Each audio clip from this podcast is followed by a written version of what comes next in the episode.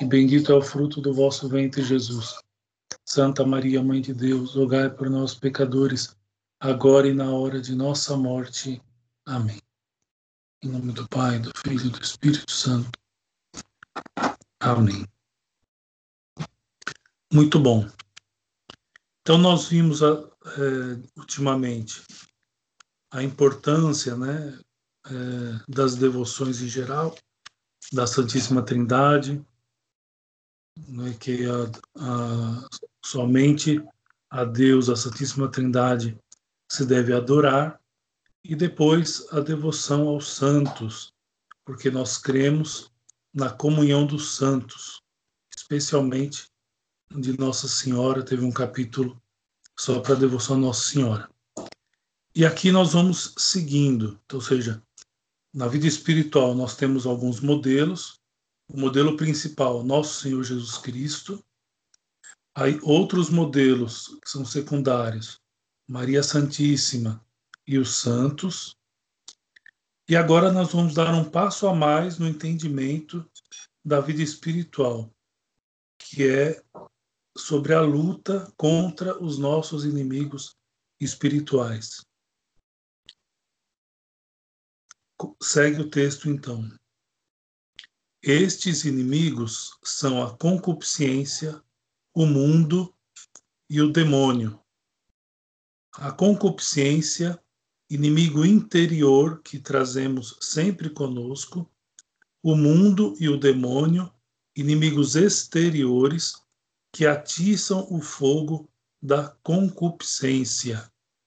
É, em muitas, é, muitos outros livros de ascética e mística ou de moral vão falar vão falar da tríplice concupiscência, da tríplice concupiscência ao invés de falar como primeiro a concupiscência usar esse nome geralmente se usa o termo carne ou seja o mundo a carne e o demônio né? então é mais usado carne do que a, do que a, a própria palavra que está aqui no texto concupiscência.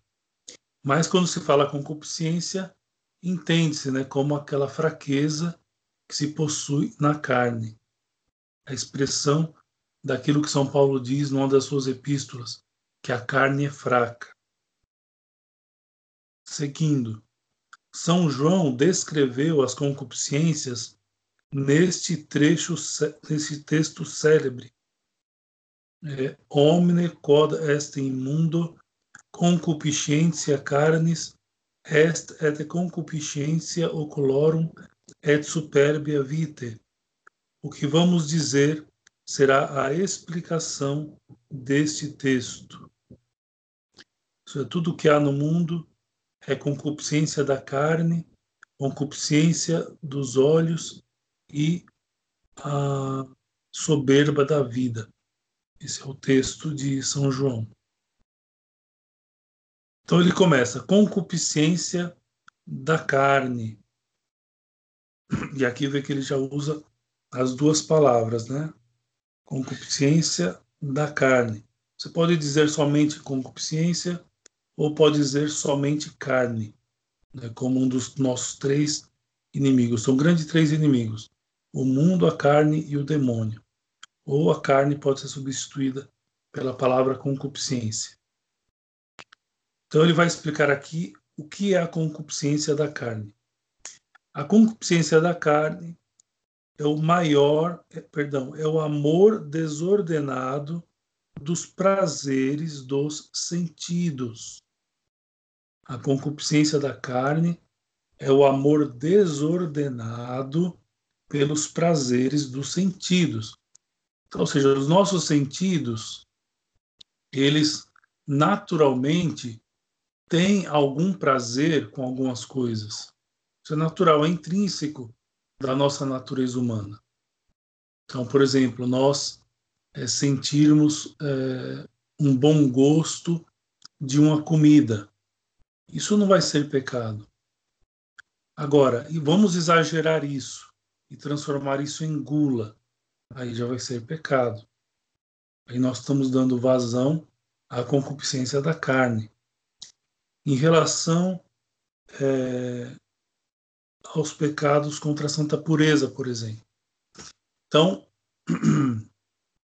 existe em nós uma tendência né, de buscar é, o sexo oposto, até com, com a intenção é, consciente ou semiconsciente de formular uma determinada, de, form, de formular uma família.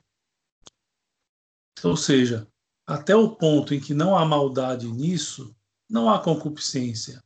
Há apenas uma, uma situação é, em que eu vejo para outra pessoa e enxergo na outra pessoa uma pessoa que talvez daria para formar uma família. Agora, o olhar concupiscente é aquele que olha a pessoa apenas como um objeto de satisfação pessoal.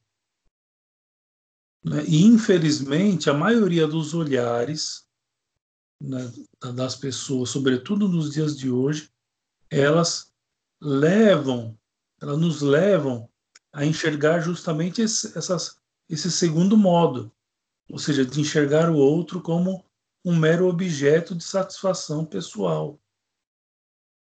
Ou seja, aí vai ser pecado. Então, tem que tomar cuidado. Mas só para dizer que existe algo que é natural em nós. Então, é natural que os nossos sentidos se deleitem né, em, certa, em, certa, em certo, de certo modo. Só que esse deleite ele não é proibido. O que será proibido? Será proibido a desordem destes deleitos da nossa sensibilidade. Eu vou explicar o que é melhor sensibilidade quando, então, na segunda-feira que vem, nós falarmos sobre, é, sobre as faculdades da alma. Vamos lá. Continuando o texto, então, ainda no 193, letra A. O mal. O prazer não é mal em si, ou seja, não existe um mal em si no prazer. Deus permite-o, ordenando-o a um fim superior, o bem honesto. Se liga ao prazer a certos atos bons, é para os facilitar e nos atrair assim ao cumprimento do dever. Ou seja, sentir prazer não é pecado, não é errado, não é intrinsecamente mal. Agora, existem prazeres e existem prazeres. Existem prazeres que têm um objetivo claro e existem prazeres é, que são simplesmente uma espécie de satisfação pessoal seja, se usa o outro ou alguma outra coisa para proveito próprio, para satisfação própria. E aqui está o grande problema. Então, a questão das relações sexuais, por exemplo, entre casados, porque fora do casamento não pode ter relações sexuais. Então, dentro do casamento, então o casal tem lá as suas relações sexuais normais com o fim né, de manter uma de fazer uma família, ter filhos, etc. Então, o prazer que o casal experimenta da relação entre, entre ambos não será pecado. Ou seja, é, é natural, eles estão casados. Ou seja, eles têm a, a liberdade de ter relações sem que isso seja um pecado, porque não é desordenado. Eles estão casados com a reta intenção. Veja só, eu estou dizendo de alguns casais que eu conheço que casaram com essa reta intenção. Ou seja, de ter relações e ter filhos quantos Deus desejar. É? Então, assim que funciona. Eu já havia dito algumas vezes é, para vocês isso. Então, ou seja, as famílias católicas elas têm que ser é, numerosas, né? até porque é o único meio, pensando de modo objetivo, o único meio de barrar o crescimento do Islã nos dias de hoje é os católicos voltarem a ter filhos. É assim se barra o avanço dos muçulmanos. E eles estão já em peso no Brasil. Bom, então, seja, o prazer. É, Estava dizendo aqui. Ou seja, que o prazer não é um mal em si. Pelo contrário, muitas vezes o prazer nos faz cumprir os nossos deveres de Estado, os nossos deveres de obrigação. Gostar, gozar o prazer com moderação, referindo-o ao seu fim, que é o bem moral e sobrenatural, não é mal. Então, ou seja, existe o prazer e existe o fim do prazer. Lembra que nós estudamos a doutrina das quatro causas. Então, seja, a última causa é o fim. Qual o objetivo? Para que serve? Então, ou seja, se eu estou é, usufruindo, vamos dizer assim, de um determinado prazer por algum ato que eu esteja praticando, né? ou por alguma coisa que eu esteja consentindo. Então a pergunta é: este ato está levando ao fim para que o ato foi criado, para o qual o ato foi criado? Então, se sim, não há problema nenhum. O prazer, nesse caso, não é pecado. Agora, se o prazer ele não vai levar ao fim para o qual o prazer foi criado, então aí há um pecado, e muitas vezes mortal, porque dizemos que se age contra a natureza. Usando um exemplo muito baixo, né, muito pequeno, para comparar essa, essa, essa grandiosidade toda da fé católica, eu li um texto uma vez de um padre e ele dizia assim, né? Como você imagina só, você vai no alfaiate, compra um tecido bem bonito, um tecido de linho. Agora tem um, um linho indiano que ele não amassa. Então você pode dizer, usar quantas vezes você quiser e ele não amassa. Ele fica sempre solto, com a queda boa, tudo. Então imagina, você pega um pano decente, meio caro até, e manda fazer a sua própria roupa. Uma calça, por exemplo, não é? ou uma saia, no caso das mulheres. Enfim, você lá comprou aquela roupa feita sob medida para encaixar no seu corpo, uma peça linda. Aí a gente pergunta assim: qual o sentido de você chegar em casa com esta roupa, molhá-la, colocar num rodo e esfregar a casa, limpar a casa com este com esta peça que você acabou de retirar da loja. Qualquer um diria assim: isto é uma loucura, isto é uma maluquice. Como é que alguém vai usar uma roupa que tem uma finalidade deu finalidade clara, ela está usando a roupa para limpar o chão. Isso é um absurdo. Todo mundo que olha uma cena dessa vai achar um absurdo. É natural sentir um absurdo com essa situação. Agora, voltando para a nossa vida espiritual. Ou seja, Deus nos criou com um sentido. Deus nos criou para um fim, para um fim objetivo, para um fim único. Agora você imagina usar tudo aquilo que Deus nos deu, o nosso corpo, a nossa alma, os nossos dons. Então imagina usar todos, tudo aquilo que Deus nos deu é, para a porcaria, para nos lambuzar com o chão, para sujar o templo do Espírito Santo que Deus nos concedeu. E nós sujamos através do pecado grave, do pecado mortal, das impurezas, pecados contra a castidade, enfim, faltas é, da, das obrigações da santa religião, enfim, os pecados é, do, do, que são comentados no décimo mandamento. Ou seja, veja que a mesma situação é um absurdo.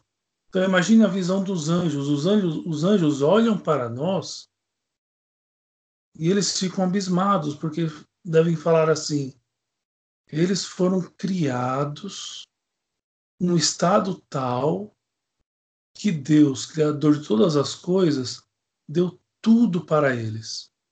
Deu a graça, por exemplo, deu a possibilidade de estarmos sempre em estado de graça, com graça santificante, e ainda assim nós pegamos esse presente que Deus nos deu e usamos para limpar o chão. Chafurdamos na lama do pecado. Isso é muito triste. Então, é um exemplo simples, né, esse do, do tecido, mas que dá para entender e fazer nos refletir o que nós estamos fazendo é, com a nossa vida, a vida que Deus nos deu. Isso é muito forte e, e deveria ser de meditação e pensamento por todos nós. É, continuando o texto.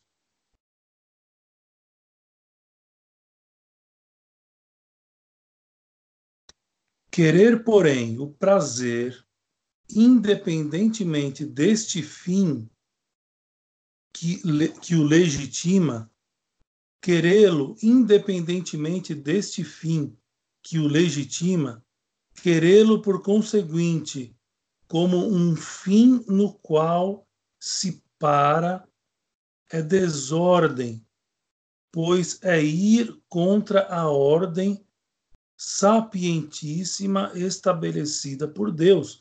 Quando Deus criou as coisas, quando Deus criou as coisas, ele criou tudo com sabedoria e deu a cada coisa um fim, um objetivo, uma finalidade diversa. E é lógico, nós, usando dos bens, usando das coisas, usando dos prazeres, com um fim diferente para o qual ele foi criado, nós estamos falhando com Deus. Deus estabelece uma ordem nas coisas. Quando nós quebramos esta ordem, nós estamos em pecado. Nós falhamos com Deus. Veja que a lógica é muito simples. E esta desordem arrasta consigo outra quem opera pelo prazer fica exposto a amá-lo em excesso, porque já não seguia pelo fim que impõe limites a ele, perdão, a sede imoderada do prazer que existe em cada um de nós. Então, seja, é, quando nós é, é, começamos a buscar os prazeres ilícitos, aqueles prazeres onde não nós podemos buscar, aqueles que não são permitidos, o que vai acontecer? Vai acontecer uma espécie de vício. Nós começamos a amar o vício, substituindo o amor que nós tínhamos por Deus pelo amor que nós temos por esses prazeres passageiros. E percebam, vamos olhar o mundo de hoje e alguém tem coragem de dizer que isto não acontece? Nós não vemos no mundo pessoas viciadas na concupiscência. Nós não vemos. Não existe gente assim. Isso é conversa fiada. Isso... Ou seja, as pessoas estão presas. Elas ficam é, amarradas no pecado né, depois de uma prática dessas más experiências.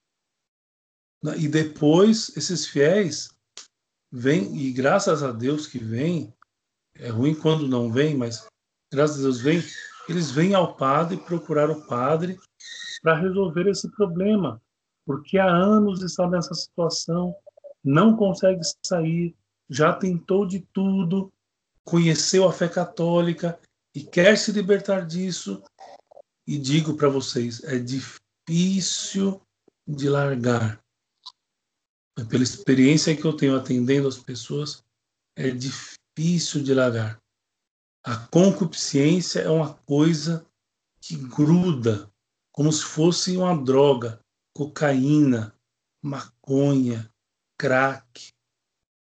É impressionante. Você fala para a pessoa, não faça mais isso.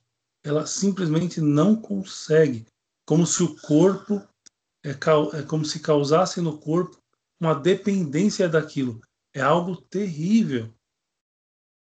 E as pessoas que padecem desse mal da concupiscência, elas ficam, elas são muito tristes geralmente. Porque não é uma coisa que nos traz felicidade.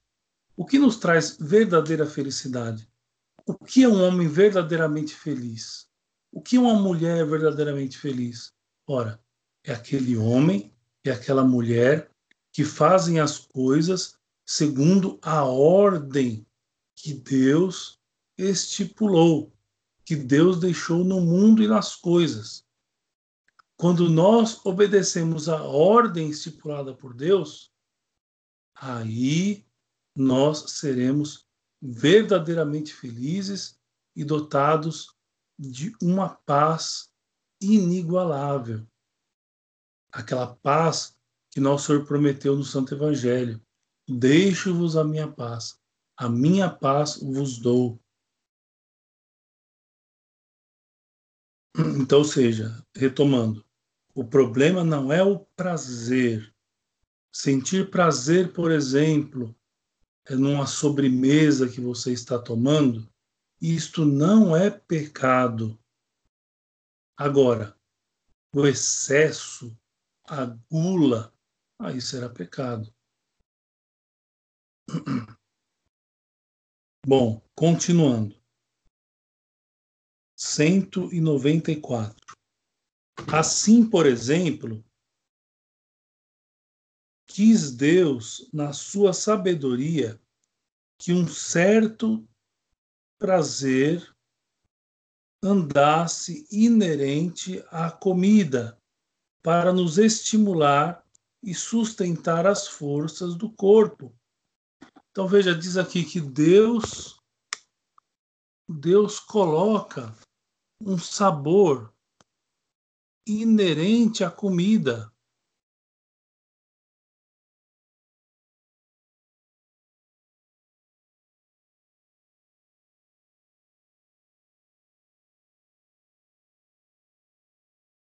Perdão, uma pequena falha aqui. Então, Deus, imagina só, Deus ele coloca um é, prazer que está inerente à comida. Deus faz isso. Para quê? Para nos estimular o nosso sustento. Porque talvez, se a comida não fosse tão boa assim, nós temos muitas dificuldades para nos alimentar. E como a alimentação é crucial, é fundamental para o nosso desenvolvimento, então Deus coloca, quando cria as frutas, quando cria os animais, quando cria todas as coisas né, que, que serve para o homem comer, quando Deus cria tudo isso, Deus dá um sabor, Deus dá um, um, um prazer inerente a comer, a experimentar aquele, aquele sabor, para nos facilitar a, a alimentação. Olha como Deus é bom. Mas, como bem diz Bossuet, os homens ingratos e carnais tomaram ocasião deste deleite para se afeiçoarem ao seu corpo mais que a Deus que o havia feito. Então, os homens ingratos e carnais tomaram ocasião deste deleite, no caso, deleite da alimentação, para se afeiçoarem ao corpo mais que a Deus, mais que a Deus que o havia feito. Então, ou seja, Deus nos deu um corpo. E vejam só, parece aqui uma previsão do Padre Tanqueray. O que nós estamos vendo hoje? Uma espécie de idolatria ao corpo. Uma vaidade descomunal. Uma vaidade absurda. Então, ou seja, preferem mais a vaidade, a afeição de ter um corpo belo, bem trabalhado, musculoso, cheio de tanquinho, prefere tudo isso do que Deus. Não falha um domingo na academia e não vai na missa. Não é que é pecado ir à academia. Por saúde, por motivos de saúde, é até justo né, que se faça lá os exercícios, que um fisioterapeuta, que um médico mandou que se faça. É justo.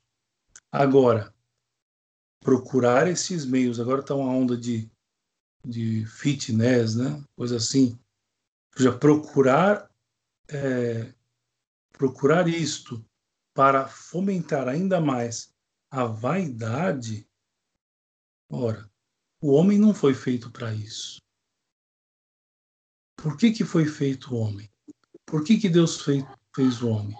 Deus fez o homem para adorá-lo, honrá-lo, servi-lo nesta terra e depois se alegrar com ele no outro, no outro mundo, no céu. Foi para isso que Deus nos criou. Mas nada, tudo é vento, tudo passa, nada vai ficar. Todos nós vamos morrer, todos nós cada um de um jeito. E a gente buscando alguma alguma satisfação na vaidade, que é outra coisa mundana, na vaidade, em querer é, ser, ser mais do que os outros. Não, me desculpe. Isto é um orgulho, muitas vezes velado, mas é um orgulho e dos bravos. Veja bem, outra coisa que é importante notar. Asseio é uma coisa diferente. O que, que é o asseio? É aquela arrumação que seja fundamental. Ou seja, uma mulher, um homem acordam de manhã. Então eles não vão só enfiar a roupa e vão sair. Não, toma-se um banho, passa-se um shampoo no cabelo, quem tem barba, né, dá uma limpada boa na barba, etc. Passa um shampoo também.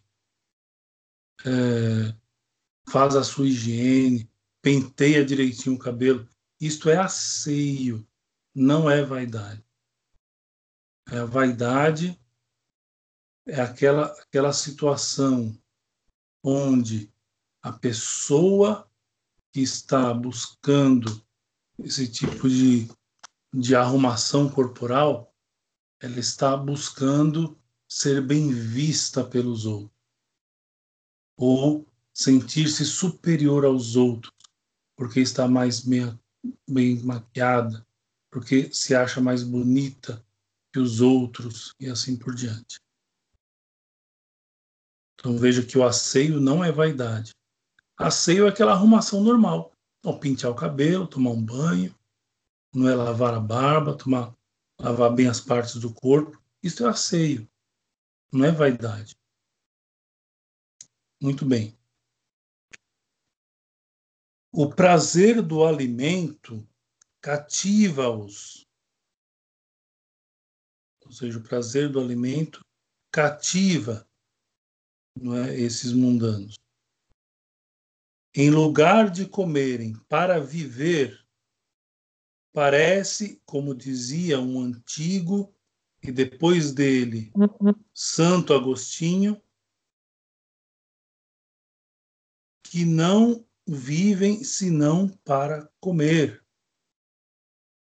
Ainda aqueles que sabem é, regular os seus apetites e são levantados à mesa pela necessidade da natureza, iludidos pelo prazer e arrastados para longe do que convém pelos seus engodos, são transportados para além dos justos limites, deixam-se insensivelmente ganhar pelo apetite e não creem jamais haver satisfeito inteiramente a necessidade, enquanto o comer e o beber lhes lisonjeiam os gostos.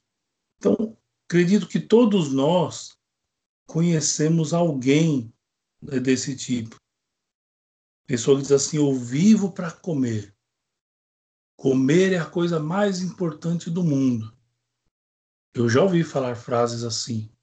Alguns de brincadeira, né? Alguns falam, na hora que está comendo, falam assim: ah, a melhor coisa do mundo é comer. Mas eu já ouvi gente falando sério. Já eu vivo para comer. Ora, isso é muito triste, porque é claro que nós temos que nos alimentar. Só que as pessoas que dizem isso aqui, elas não comem simplesmente para se alimentar. Elas comem porque sentem um prazer de comer. Elas sentem um prazer na comida. E é por isso que elas comem. Não é por é, não é por pura satisfação. Então, estou, estou satisfeito, então tá bom por hoje. Não. Eu conheço gente, e talvez é, todos conheçam pessoas assim. E se vocês não conhecem pessoas assim, talvez sejam vocês. Cuidado. É... Então, ou seja, eles lisonjeiam o gosto. O cara está empanturrado mas ele sentiu gostoso, ele vai se empanturrar ainda mais.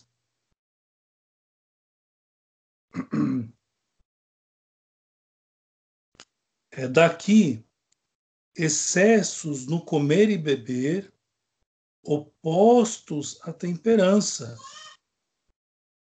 Ou seja, esses atos de excesso na comida são atos contra a virtude da temperança, o que a virtude da temperança faz em nós? A própria palavra já fala, né? Temperança. Faz com que nós temperemos, com que nós medamos, para que nós tomemos medida naquilo que é justo nós nos alimentarmos, naquilo que o nosso corpo vai suportar sem empazinamento. Continua o texto. Continua o texto.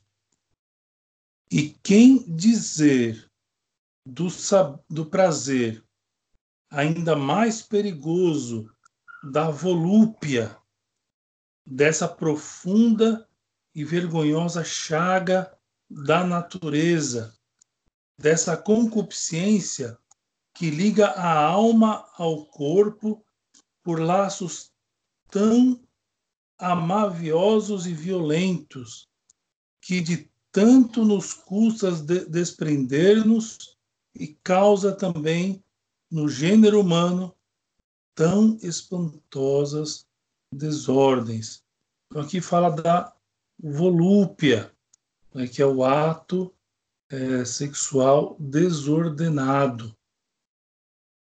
Então, ou seja, se a gula ela, ela causa um certo de dependência, né, de vício em nós, estas coisas relacionadas à volúpia relacionamentos fora do matrimônio, elas também vão causar um vício muito grande em nós.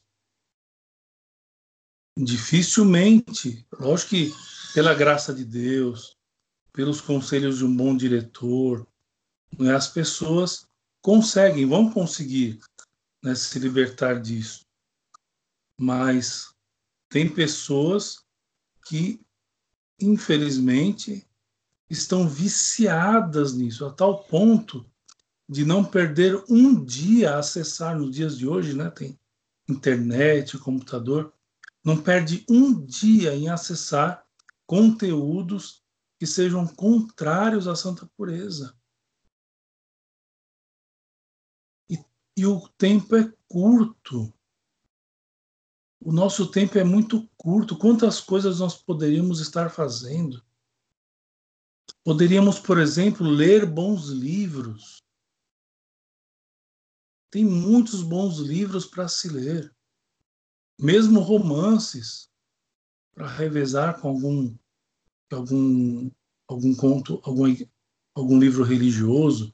Existem romances muito bons, sobretudo brasileiros ou de língua portuguesa. Existem.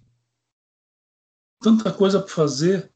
Ajudar os pais em casa, lavar uma louça, varrer um chão, limpar uma estante, limpar o quintal, coisa simples. E a gente, e aí as pessoas ficam ocupadas, fica com a sua cabeça ocupada em coisinhas e picuinhas de internet. E aí uma coisa puxa a outra. Diz o salmista: um abismo atrai outro abismo. Pecado atrai pecado. Concupiscência atrai concupiscência. Então, se tomar muito cuidado com isso. O tempo curto. O tempo é curto. Nossos senhores mais fortes talvez cheguem a 80. O resto é ilusão e sofrimento. E a gente perdendo tempo. Nós não, né, que estamos aqui tendo uma tendo uma formação, e isso faz nós aproveitarmos muito tempo e mais. Faz com que nós usemos a nossa inteligência para pensar naquilo que é certo, para pensar naquilo que eu estou fazendo de errado, para pedir forças a Deus que eu mude, que eu seja diferente. Porque o mundo só será diferente. O mundo só mudará quando nós mudarmos, quando nós formos verdadeiros cristãos. Enquanto nós não formos, o mundo vai continuar essa bagunça que está aí. Bom, continuando.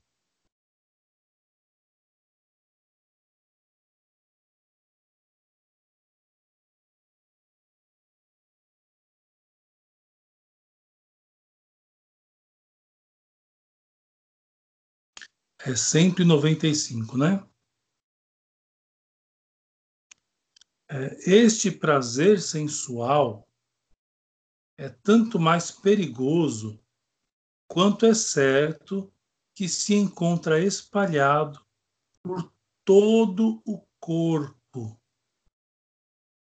Ou seja, o prazer sexual ele se encontra espalhado por todo corpo. À vista é por ele inficionada, visto ser pelos olhos que começa a sorver o veneno do amor sensual.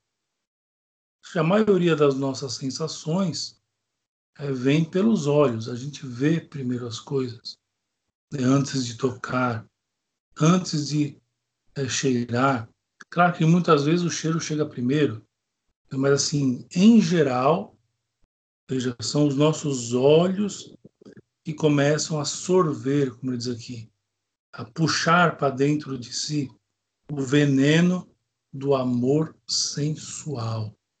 Veja aqui ele faz questão de falar amor sensual.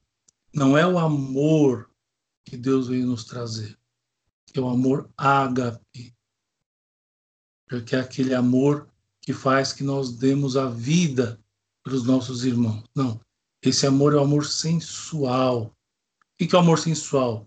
É aquele amor que não pensa no outro, pensa na satisfação pessoal. Você pode até, até satisfazer o outro também, mas o seu interesse é a satisfação pessoal. Ou seja, e aonde alguém poderia afirmar que isto é certo? Ou seja, usar de um outro, usar de um terceiro para conseguir algum prazer sensual. Os ouvidos são por ele infectados também, quando, por meio de conversas perigosas e cantos elevados de moleza, então aqui é, São, o padre Tanquet provavelmente está falando é, da escola música e filosófica romântica que surgiu ali no século XIX. Então, é, tem-se a ideia de que o romantismo, né, ou seja, o romantismo feito naquela escola é, romântica. Não o romantismo, vamos dizer assim, tem um romantismo natural, que é aquela troca de amor né, entre, entre o marido e a mulher, certo? Isso aí tudo bem.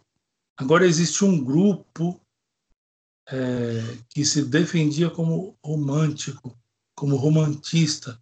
Foi um período na história da, da, da poesia, da prosa, etc.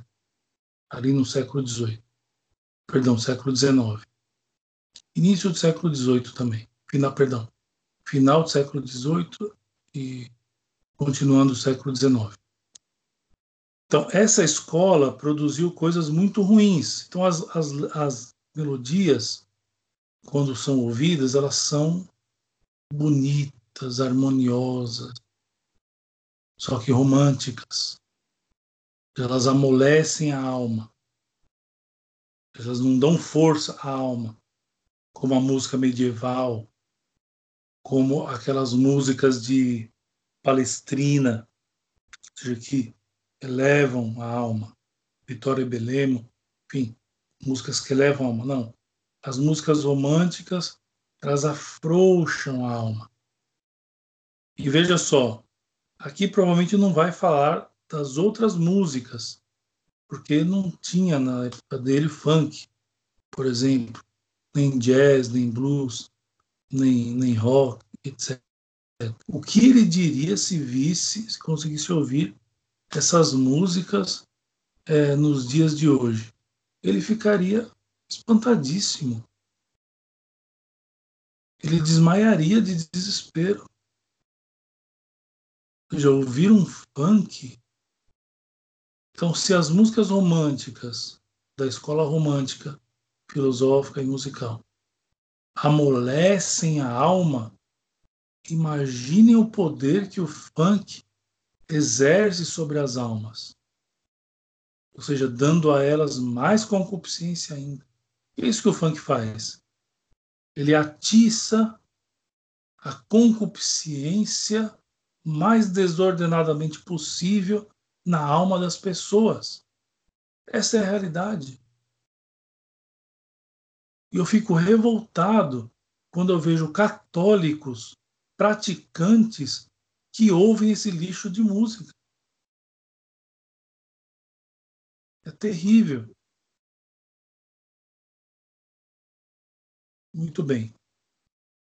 Continuando o texto. Então, os ouvidos são por ele infectados. Perdão. É. Os ouvidos são por ele infectados quando, por meio de conversas perigosas, cantos elevados uhum. de moleza, e aqui a gente acrescenta mais, não só de moleza, mas também de é, cânticos revolucionários, como o rock, o jazz, o blues, ou é, cantos imorais, como o funk, alguns sambas, alguns sertanejos também, se acendem ou se alimentam as chamas do amor impuro e essa disposição secreta que temos para os gozos sensuais. Ou seja, já existe em nós uma disposição da nossa sensibilidade, que é uma das potências da alma, nós vamos ver a semana que vem. Ou seja, existe algo que é, causa uma disposição na nossa sensibilidade é, a querer aquilo. Às vezes a nossa inteligência diz não, a nossa vontade não quer, mas como que uma espécie de osmose, você está num ambiente que está todo mundo fazendo, todo mundo se requebrando, todo mundo uhum. ouvindo aquelas. E você se entrega. É assim que acontece. Por quê? Porque é, os gozos sensuais estão muito próximos do nosso corpo. É? A sensibilidade, que é uma das faculdades da alma, ela está muito próxima do nosso corpo, dos nossos sentidos, da visão, do olfato, do paladar, da audição e do tato. Então, todos os cinco sentidos né, recebem informações, atiçando assim a sensibilidade.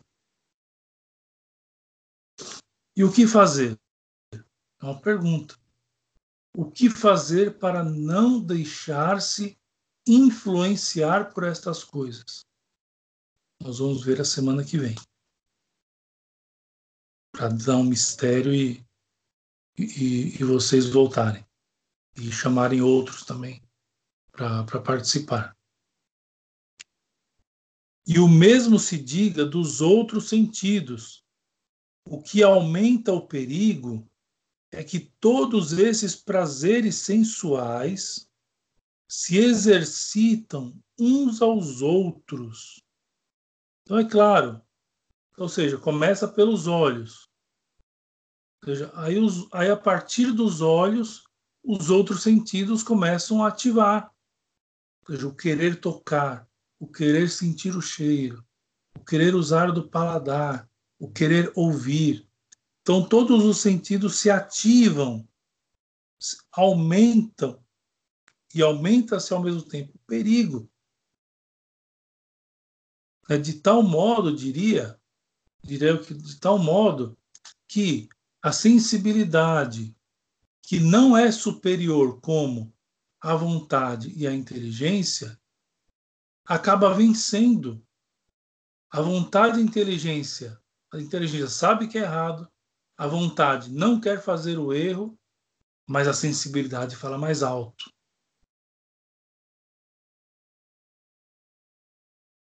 Aqueles que seríamos levados a ter por mais inocentes, se não estamos continuamente de sobreaviso, preparam o caminho aos mais culpáveis.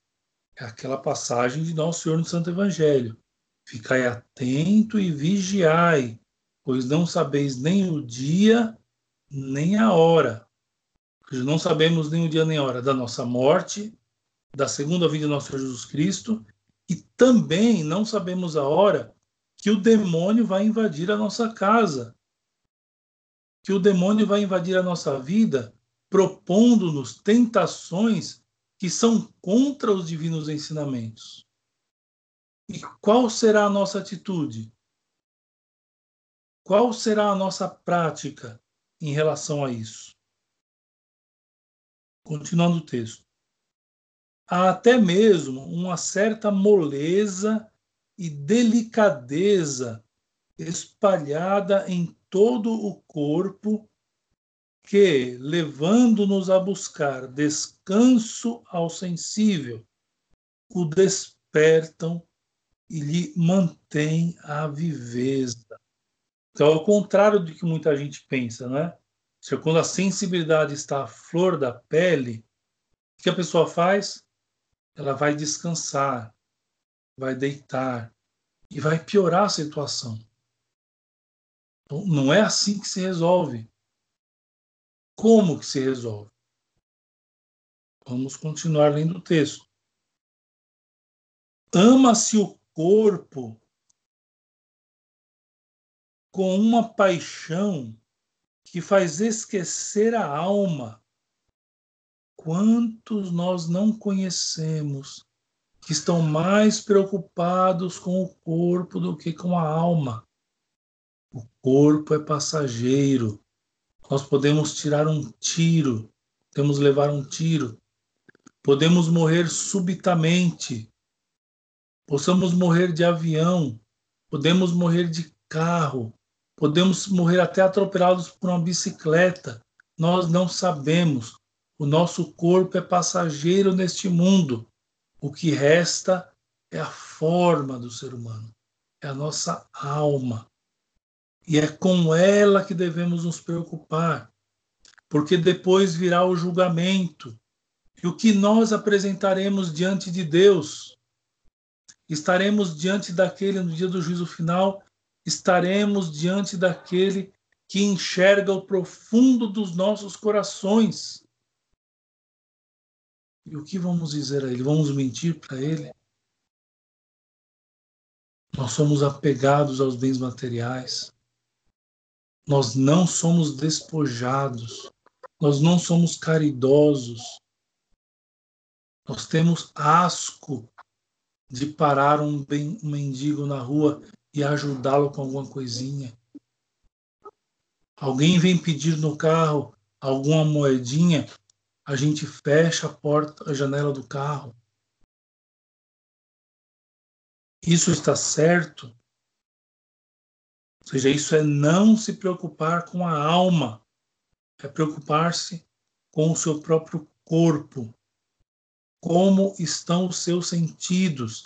Isso está errado não dá para ser é, espiritual, não dá para praticar nenhum tipo de ascética mística sem desapegar das coisas do mundo. Isso não quer dizer não ter posses. Nós podemos ter posses. E os trabalhadores podem e devem trabalhar por isso, até para manter a sua família mas não deixar a prática da esmola, não deixar de ajudar aos outros. Isso é importante. Um cuidado excessivo da saúde faz com que se lisonjeie o corpo em tudo Todos estes sentimentos são outros tantos ramos da concupiscência da carne. Olha a que ponto é, chegou a vaidade nos dias de hoje. Ele usa aqui a expressão o cuidado excessivo da saúde. Por quê? Porque esse cuidado excessivo da saúde, na verdade, excessivo, olha a palavra aqui chave, excessivo. Cuidar da saúde é uma coisa que todos devemos. Aliás, nós pecamos se negligenciamos com a nossa saúde. Agora, o que nós vemos hoje? Nós vemos uma preocupação exagerada da saúde. E isso está errado.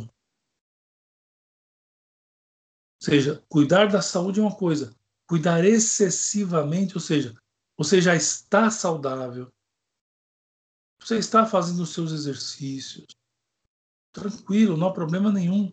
Você está indo na academia, não é? E no começo você pode até pensar que está fazendo aquilo por saúde. Só que depois começa a entrar uma certa vaidade e faz com que esse cuidado pela saúde se torne excessivo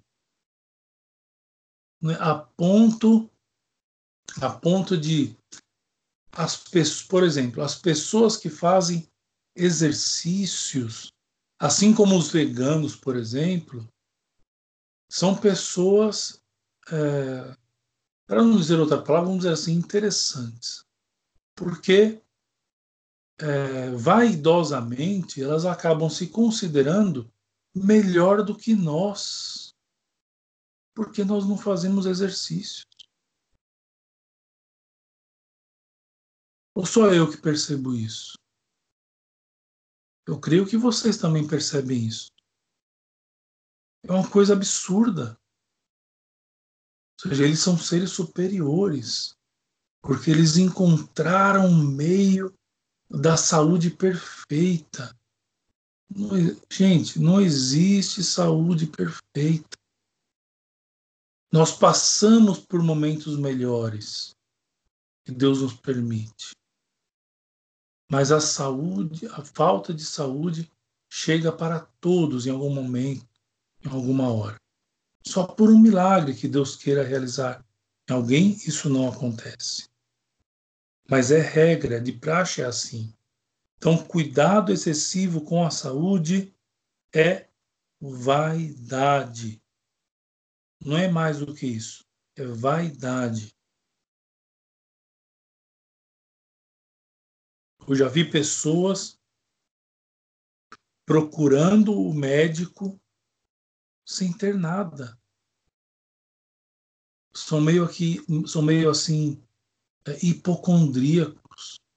E só sai do hospital quando o médico dá uma morfina, um tramal na veia, alguma coisa assim. Eu já vi gente assim. Vaidade, tudo é vaidade.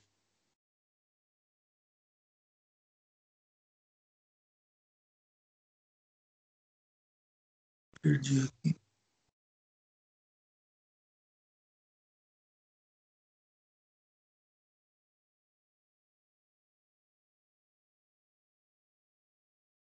Aqui, lê de novo. Ama-se o corpo com uma paixão que faz esquecer a alma. Não podemos colocar o nosso corpo à frente da nossa alma. Primeiro as coisas espirituais e Deus providenciará o resto.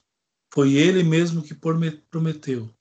Buscai antes de tudo o reino de Deus e a sua justiça, e tudo o mais vos será dado como acréscimo. Nosso Senhor fala: Vejam os lírios do campo e como se vestem. Nem Salomão, em toda a sua glória, se vestiu tão belamente como um desses lírios. Não é? Depois, olha os pássaros do campo, é, são belos, têm, têm os seus ninhos e etc. E nosso Senhor conclui: nós valemos muito mais do que as aves. Agora, cabe nós compreendermos engendrarmos isso para dentro do nosso coração e da nossa vida. Continuando, 196b. Que oração? São 10 e 10. É um texto interessante, é o, remédio, é o remédio, né? Como curar isso. Então aí nós vamos fazer assim então. Semana que vem é, nós retomamos é, aqui os remédios. Essa, só esse parágrafo aqui, dos, esse, esse título aqui dos remédios. E aí depois dele eu já dou a introdução. Eu começo falando então sobre sobre as faculdades da alma. Se não der tempo de terminar segunda-feira que vem, então na outra segunda a gente continua. Tá bom? Muito bem, abro para fazerem as perguntas.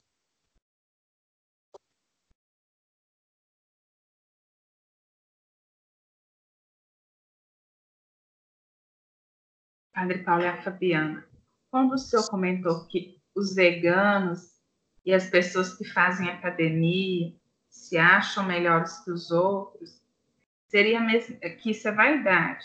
Seria também vaidade, uma coisa que eu fico questionando assim, é o fato de eu ir à missa tridentina, seria vaidade da minha parte achar que eu estou fazendo algo melhor que os outros católicos? Algo diferente dos outros católicos? Entendi, entendi a sua pergunta. Então, assim, é... existe um motivo pelo qual nós preferimos a missa tridentina. Esses motivos podem ser muitos, por exemplo, o respeito dos fiéis na missa, o respeito pelo sacerdote, a, divina, a Santa Eucaristia, é, enfim, muitos outros fatores. É, agora, o que não pode acontecer é o seguinte: eu não posso, ao assistir à missa tridentina, eu não posso, de forma alguma, me sentir melhor do que os outros porque eu vou à missa tridentina. Isso é errado. Isso é sim um tipo de orgulho e vaidade. Então, por que eu vou à missa? Porque você e nós né, consideramos né, que para nós é o melhor. Eu me sinto bem. Embora sentir-se bem não é, não é bom motivo, né? Mas você é, dizer assim, eu me encontrei, não é? Primeira vez que eu assisti a missa tridentina, eu tinha 14 anos. E quando eu vi, eu pensei comigo, eu me encontrei. Eu vi uma missa, não entendi nada a primeira vez. Eu não entendi nada. Com a missa cantada, eu vi os cantos, eu vi toda aquela beleza, a preocupação do sacerdote, as posições no altar. Aquilo me encantou de um jeito que eu pensei: é isto. Ou seja, eu me encontrei aqui. Entendeu? Agora, eu não posso desprezar os outros que não tiveram a mesma compreensão que eu. Não tem como. Porque eles também são católicos. E nós não podemos afirmar todos eles são mal intencionados. Não. Muitos deles, aliás, a maioria deles, é, foram muito mal formados na sua infância. Foram muito mal formados na catequese. E por isso que às vezes hoje assumem certas posturas de até embate contra nós, né, que assistimos à missa tradicional. Então, seja, o fato de ir à missa tradicional não é um ato de vaidade, é um ato de consciência, simplesmente. Nós achamos melhor, nós nos encontramos ali. Ponto final. Agora, nós nunca, em hipótese alguma, podemos desprezar é, os outros católicos que vão à missa no Novo Ordo, de forma alguma. Tá bom? Obrigada, tá. Respondido? Respondido. Certo. Mais alguém tem alguma pergunta?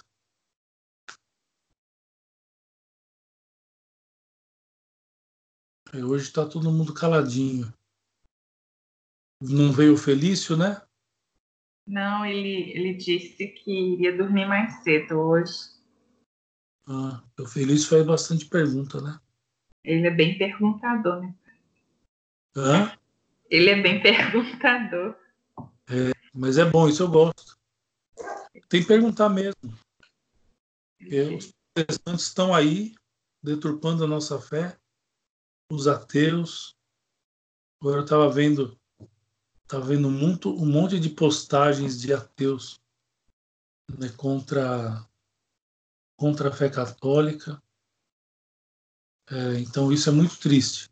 Agora, se nós temos católicos preparados né, para responder diretamente é, aquilo que eles nos acusam, e, e essa nossa postura converter muita gente, é claro que se fizermos um bom argumento, eles ficam perdidos. Eu já passei por isso. Uhum. Só fazer. Eu, eu confesso que hoje eu não estou mais com tanta paciência como antigamente. Eu até converso, eu não, eu não maltrato ninguém. Mas eu eu me canso, né? Porque assim, um ou outro volta para a igreja. Eu já consegui levar algumas pessoas de outras religiões para catequese de adultos quando eu era responsável. Mas a maioria muito obstinada. Então, é como você está dando murro em ponto de faca. Então, eu, sinceramente, ultimamente eu estou desanimado né, de fazer um embate com protestantes e de outras religiões. Mas vocês, né? Vocês devem ter muita paciência ainda e certamente podem fazer esse esse trabalho tanto na internet, né, como com os amigos, com os parentes, etc. Eu sei que é difícil, mas uma hora Deus toca o coração de todos. Tá bom? Padre Dúvida? Paulo. Sim. Aqui é o Francis, salve Maria. Sua benção. Francis? Isso. Salve Maria, Francis.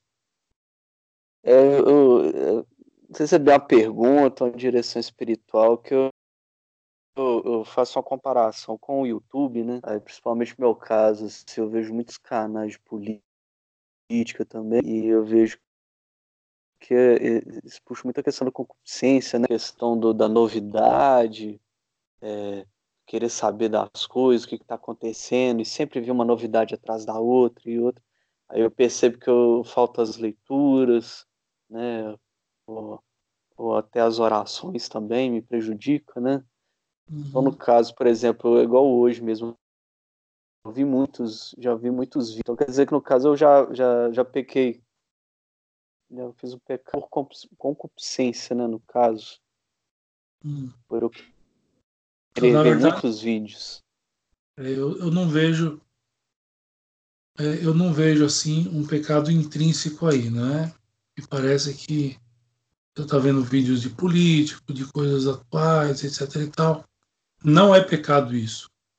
Olhar o YouTube para assistir notícias do dia a dia e estar acompanhando todas essas coisas que estão acontecendo no governo, por exemplo, isso não é pecado.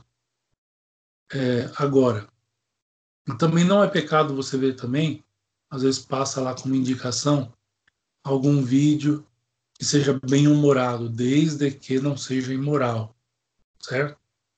Se a gente vê uma imoralidade no vídeo, imediatamente a gente clica. Nós temos o dedo para isso. Clica lá. O humor negro, né, Pablo? Hã? Sim. Não entendi. Eu não entendi. É o humor ácido, por exemplo, né? O humor negro. É, então. Normalmente pois... eu não vejo esse tipo de material. Mas eu percebi assim, eu, eu, eu, percebi que uma vez eu vi tanto vídeo que eu esqueci, por exemplo, ah, eu devia ter aproveitado para rezar. Eu não, eu não rezei. Apesar do material ser um bom conteúdo, mas então deixa... puxa, né? A, a... Deixa eu explicar. Então, como eu disse, não é pecado você ver as notícias no YouTube, ou mesmo algum vídeo é engraçado até para descontrair. Isso não é pecado, ou seja, a igreja não considera a diversão como pecado. É...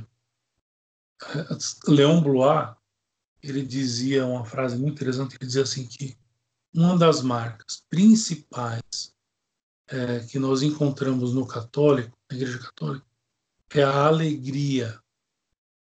Então, ou seja, a alegria é uma coisa muito boa. Então, ver notícias de políticos, mesmo alguma coisa engraçada, isso não é pecado. O que eu aconselho? Eu aconselho que você determine um horário, certo? Então, por exemplo, todos os dias, de tal hora a tal hora, por exemplo, uma hora por dia, é suficiente para a gente ficar é, sabendo das notícias principais, certo? E até dá para ver algum videozinho engraçado. Em uma hora é suficiente. Então você tem que se disciplinar nesse sentido. Ou seja, marcar um horário fixo para usar o celular. Como as mães fazem muitas vezes é, para os filhos que gostam de jogar videogame, né? Alguns pais, infelizmente são poucos, mas fazem isso. Então eles deixam os filhos jogando um determinado tempo, por exemplo, uma hora, uma hora e meia, e vão lá e desligam o, o jogo. Aí no dia seguinte deixa mais um pouquinho. Ou seja, você tem que, como você já é grande, você não tem mais a mãe para fazer isso para você. Quer dizer, não estou dizendo que ela morreu, né? Você é grande já. Então você é, tem Sim. que você tem que se policiar e fazer uma espécie de organograma do seu dia. Então, ou seja, uhum. que horas você vai. Tem que deixar bem determinado.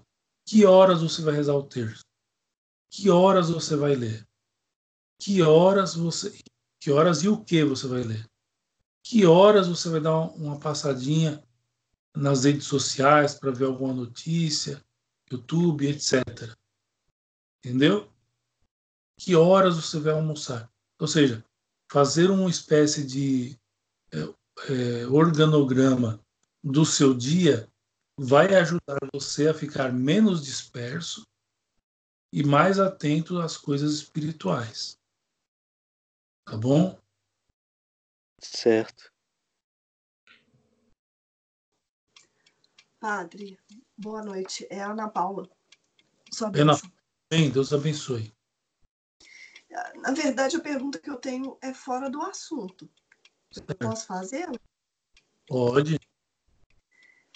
Porque é, é o seguinte, eu andei. É, eu, de acordo com as leituras que eu ando fazendo, os vídeos que eu ando assistindo, eu fiquei pensando o seguinte. É, o padre Paulo Ricardo falou num vídeo da catequese para adultos que é, é, Deus, se Deus se mostrasse a nós, nós seríamos irresistivelmente atraídos a Ele. Então, deixaremos de exercer o nosso livre, livre arbítrio. E Ele quer que nós vamos a Ele por nossa vontade. Aí eu fiquei uhum. pensando que é, o pecado original, o pecado que Adão e Eva cometeram, então foi um pecado muitíssimo mais grave até do que eu, na minha ignorância, né, imaginava, porque assim eles, eles viam Deus face a face, e mesmo assim eles resistiram a Deus, né? Outra coisa que ele disse é que é, Jesus, quando encarnou-se, ele teve que retrair a, a, sua natureza divina, porque senão ele exerceria, exerceria esse mesmo poder de atração. E aí eu fiquei pensando o seguinte, que quando a, a transfiguração, alguns apóstolos o viram, né? viram a sua natureza divina ou algo dela. E mesmo assim, eles também resistiram. Então, eu fiquei pensando, é, como a, a nossa, nós que somos esses meros mortais, né? com essa fé tão frágil e tão pequena, como, fica? Deus, será que Deus seria um pouco mais, ele levaria, levaria isso em conta? Seria mais condescendente conosco? Porque nós, nem, nós não tivemos, nossa fé é muito frágil. E mesmo essas pessoas que tiveram essa chance de vê-lo, resistiram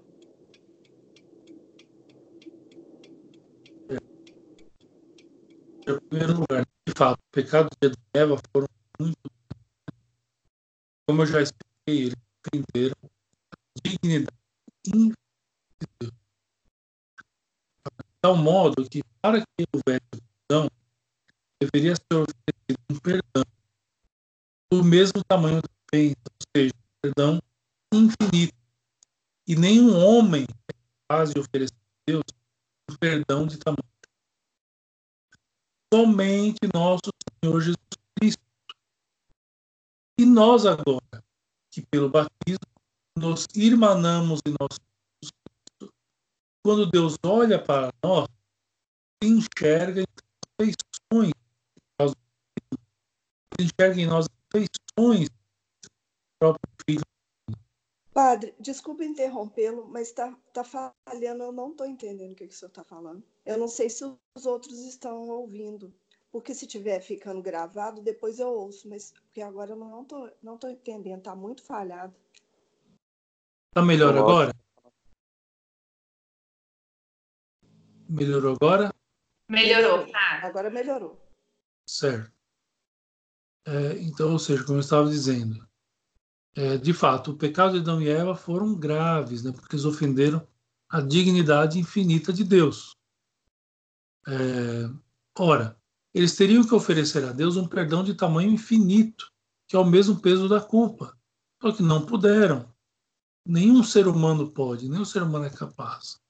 Daí o plano de Deus de nos salvar, que consistia em enviar o seu Filho único para sofrer e, através do seu sofrimento, ele carregar consigo, junto com a cruz, o peso dos nossos pecados. Estou fazendo um resumo, bem resumido mesmo. É, então, ou seja, foi nosso Senhor que nos libertou, porque Ele é Deus e homem. Ele é Deus e homem. Então, ou seja, sendo homem, ele espiaria o pecado de toda a humanidade. Só que ele, se fosse só homem, não conseguiria. Então ele tem que ser Deus, porque somente Deus pode oferecer um mérito de valor infinito. Não é? Então é uma, é uma a história de salvação, da salvação do homem, é uma coisa muito bonita. É, agora só tem que tomar cuidado com uma coisa, né? Talvez o padre Paulo Ricardo ele é, tenha usado uma palavra que, que não fosse adequada para essa questão da primeira parte, tudo bem. Agora, essa segunda parte ficou complicado quando disse que é nosso Senhor Jesus Cristo, como é que fala? Omitiu o seu lado divino. Foi isso que você não, disse? Ele disse é, como se ele tivesse retraído, retraído então. para não se mostrar completamente. E, não existe esse Por quê? Porque a pessoa é uma. É o filho, é o verbo encarnado. Certo? Uma pessoa. E não, e, e não tem como, como, separar natureza humana divina de nós. É 100% homem e 100% Deus. Não é metade. Se fosse metade metade, até poderia dizer uma parte foi retraída. Mas não. 100% homem. Então, é, uma palavra poderia ser usada já que nosso Senhor menino ele não usou os atributos é, do filho quanto segunda pessoa da Desculpa interrompê-lo de novo, mas de novo está falhando muito. Ah, é? é? é? Deixa eu mexer aqui. Pronto? Fale um pouquinho, por favor.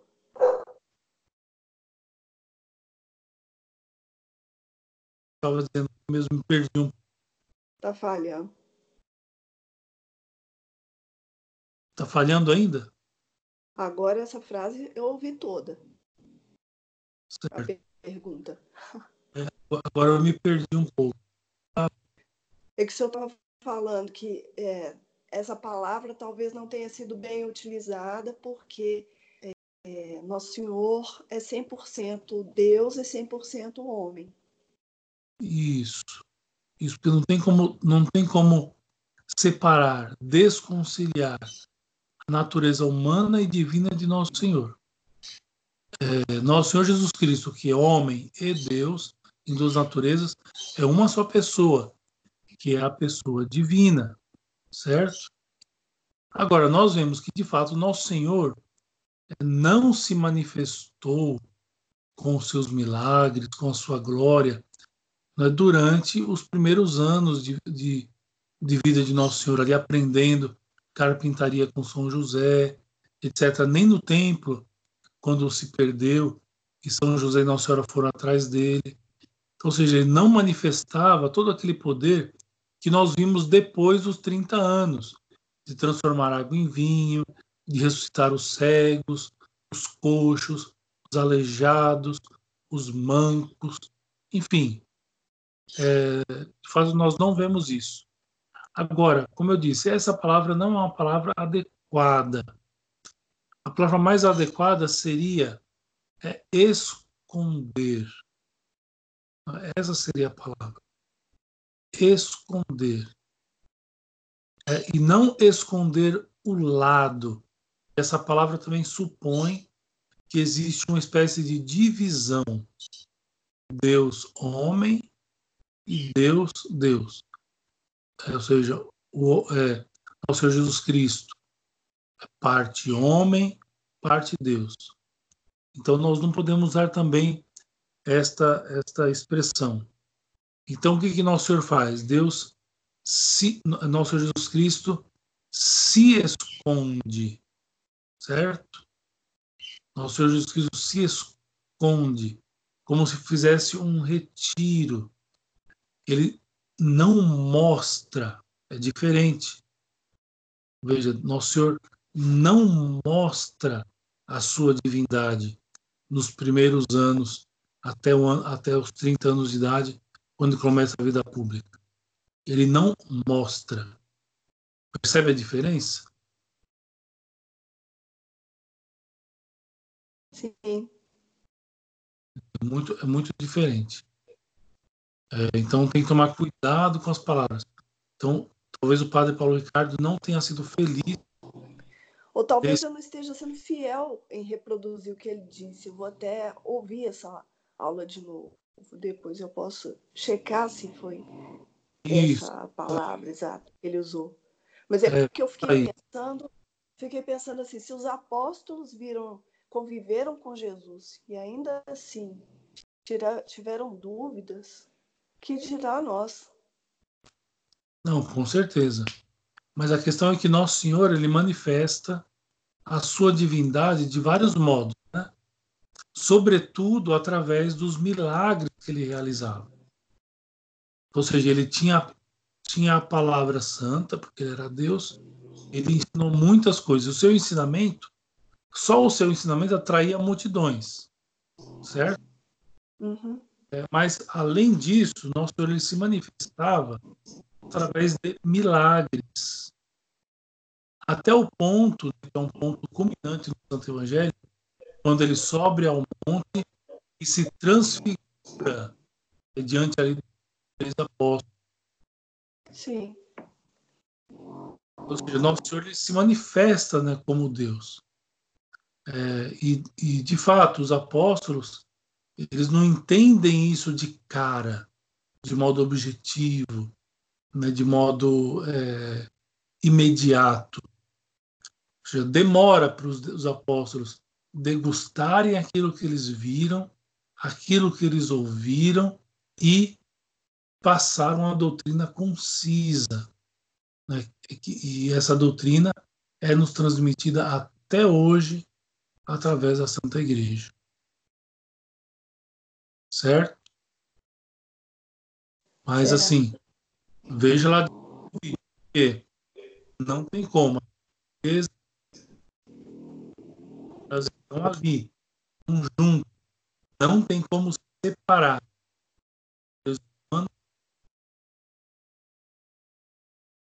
Bom? Sim. É que eu fico impaciente às vezes comigo mesma, padre, porque, por exemplo, agora em maio eu passei por uma situação, não vou me prolongar muito, mas assim, eu, em maio eu passei uma situação bastante aflitiva.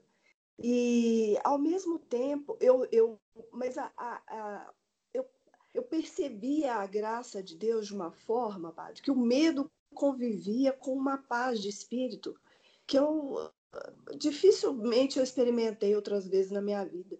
E aí eu pensei assim, nossa, aprendi. E aí, quando passou a situação aflitiva, eu, eu, aquela, situa aquela sensação de paz que eu achei que ia ficar em mim também passou. Então eu fico assim, meu Deus do céu, que luta que é para eu aprender algo e manter isso na minha vida. A vida espiritual, a vida espiritual é uma luta. Aqueles que empreendem a luta, querem empreender a luta espiritual. É como vocês, né, que, que estão aprendendo é, a teologia cética e mística. Veja que desde o começo eu alertei a isso. Eu não sei se vocês se lembram, mas eu alertei a isso. Ou seja, que o fato de nós estudarmos a teologia cética e mística faz com que nós nos cobremos muito mais da nossa vida espiritual e também da nossa vida material. Por quê? Porque nós não pregamos o evangelho mentalmente, através da nossa alma. Nós pregamos o santo evangelho através do nosso corpo, do nosso modo de vestir, na nossa boca, nas nossas palavras, é assim que nós anunciamos o, o Santo Evangelho. Não é? Então, é, pode, pode causar pode causar em nós né, um certo é, desapontamento diante de algumas situações, mas nós não podemos desistir, porque a vida espiritual é isso mesmo, ascética. Lembra o que significa ascética? exercício. Exercício e mais exercício. Eu dei aquele exemplo, né? Como um atleta que quer criar músculos, quer ficar forte. Então o que ele faz? Ele vai na academia e pega lá o. Esqueci o nome daquelas coisas. Pega aqueles pezinhos e vão fazendo exercício. Às vezes até doer, mas faz exercício. E aí no outro dia ele faz de novo. Aí no terceiro dia ele faz de novo. Aí eu pergunto: no terceiro ou no quarto dia ele vai conseguir encontrar um músculo considerável, um músculo considerável no seu braço? Não. Não vai conseguir. Nem por mágica. Ou seja, precisa de muito esforço para conseguir ganhar músculos para o corpo. Assim como na vida espiritual, exige-se uma ascética, um exercício, exige-se muito esforço né, para conseguir é, nutrir uma vida espiritual que seja digna de Deus nosso Senhor. Agora, é, nós ficamos preocupados por um lado, podemos ficar não é? Porque é, afinal, afinal de contas, é, nós somos fracos, nós somos frágeis, nós somos pecadores e etc. Só que por um por, por outro lado, por outro lado, nós temos a certeza de que este é o caminho certo.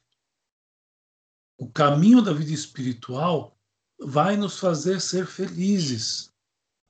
O caminho da vida espiritual vai fazer com que nós, com que nada no mundo nos abale. Nada, absolutamente nada.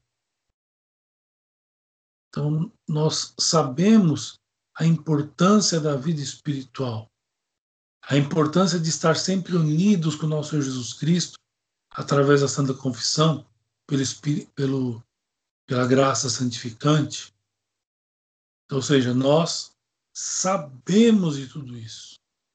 Sabemos também que vão haver dificuldades. A vida cristã não é um mar de rosas.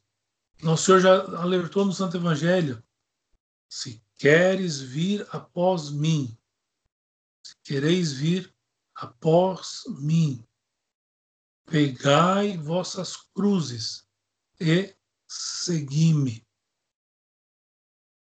Ou seja, se você quiser vir atrás de mim, renuncie a si mesmo, pegue a sua cruz e me siga.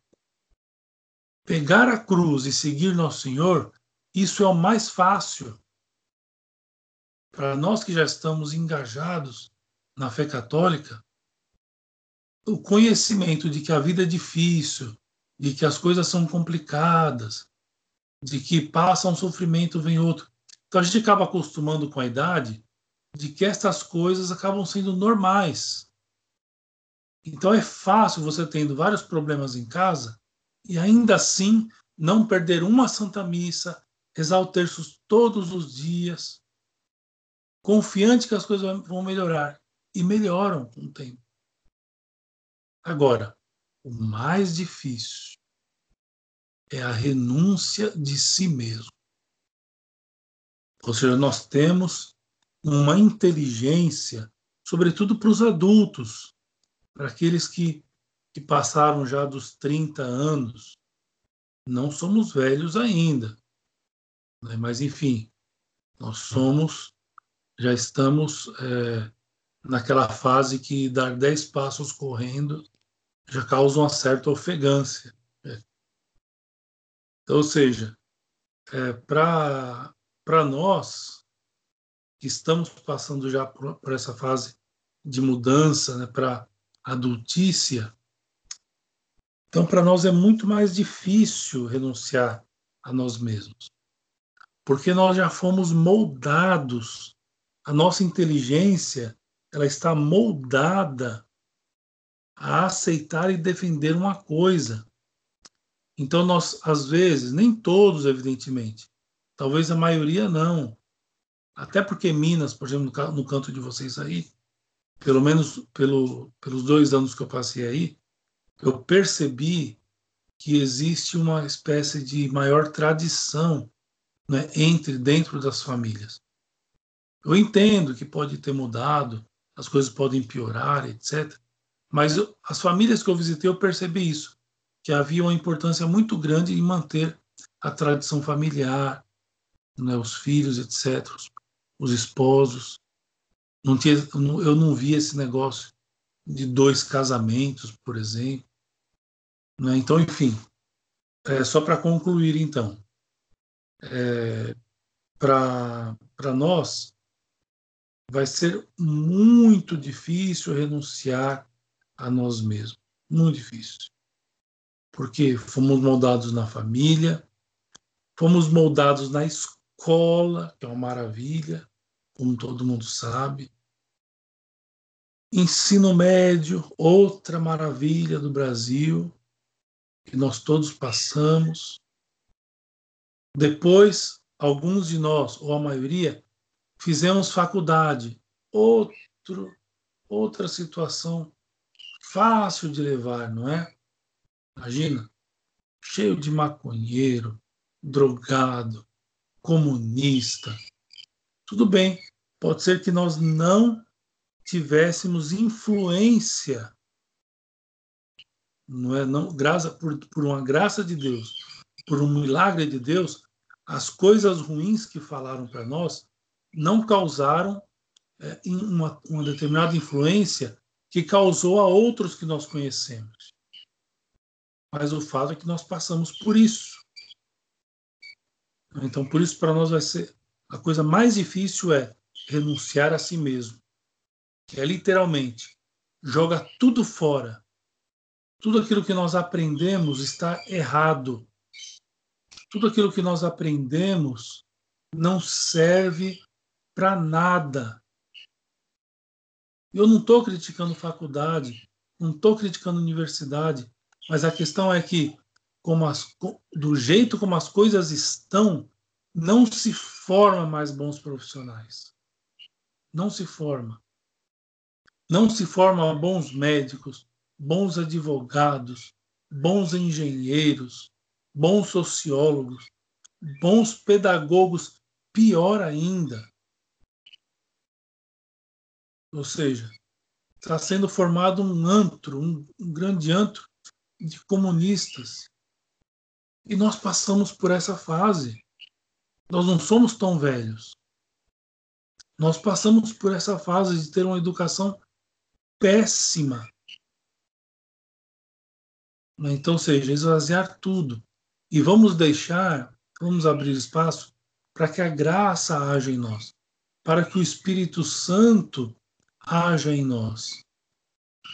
E pedirmos sinceramente nas orações que nosso Senhor limpe a nossa mente de todas as más influências que nós tivemos, para podermos receber estas influências boas, como uma formação como essa que nós estamos tendo.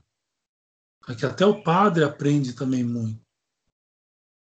As formações que eu sei que vocês estão tendo lá no clube de leitura, ou seja, eu estou tendo conhecimento que a associação aí, graças a Deus, eu me sinto muito orgulhoso, muito feliz de que, de que a associação está caminhando, de que o coral está andando. Então, ou seja, é, tem que continuar, tem que trabalhar, tem que lutar. As dificuldades virão. Só que as dificuldades não serão problemas para nós. Guardem isso no coração. O problema para nós será a renúncia de nós mesmos. Quando nós percebermos, em um determinado momento da vida espiritual, que para agir de tal modo, nós teremos que renunciar a alguma coisa em nós, aí, como diz o Nordeste, né? Aí o cancão vai piar. Aí nós vamos ver de fato quem está disposto a renegar a si mesmo e seguir nosso Senhor ou não. Quem está disposto a ficar com as suas coisas. Quando eu falo isso, bens espirituais, né? Prefere aquilo que aprendeu na escola, prefere a, as coisas ruins que se aprendeu no Discovery Channel, em detrimento da verdade que está sendo transmitida ao vivo aqui para vocês. Então vamos pensar, vamos meditar, né? vamos é, colocar Deus acima de todas as coisas na nossa vida. É, vamos pedir sempre a graça do Espírito Santo para que Ele haja em nós é, o milagre de compreendermos toda a verdade cristã, porque a verdade né, nos libertará. Só a verdade, que é nosso Senhor Jesus Cristo, ele se apresenta assim: Eu sou o caminho, a verdade e a vida. E nosso Senhor Jesus Cristo nos, nos encaminha né, para o lado da verdade e só, não para o lado da mentira, para o lado da verdade. Muito bem. Mais alguma pergunta?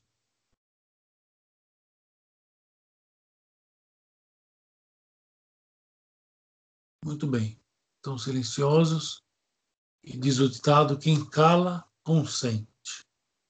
Muito bom. Só agradecer ao senhor. Foi muito bom ouvi-lo, viu? Gina, não. Ótima aula. Muito bem. Rezem sempre por. Com certeza, pai. Eu estou com uns probleminhas de saúde. A minha coluna está muito frio aqui em São Paulo. E, e, vocês sabem, né? Quando faz frio, a minha coluna, minha coluna fica imprestável. Mas hoje, graças a Deus, está um pouco melhor. E deu para dar. E se Deus quiser, a semana que vem vai estar tá bem também. Tá bom? Então, segunda-feira nos encontramos novamente. Vamos para finalizar rezar uma Ave Maria. Ave Maria, cheia de graça, o Senhor é convosco, bendita sois vós entre as mulheres, e bendito é o fruto do vosso ventre, Jesus. Santa Maria, Mãe de Deus, rogai por nós, pecadores, agora e na hora de nossa morte. Amém. São Felipe Neri, rogai por nós. Em nome do Pai, do Filho e do Espírito Santo. Amém. Muito obrigado a todos pela atenção e, se Deus quiser, até segunda-feira.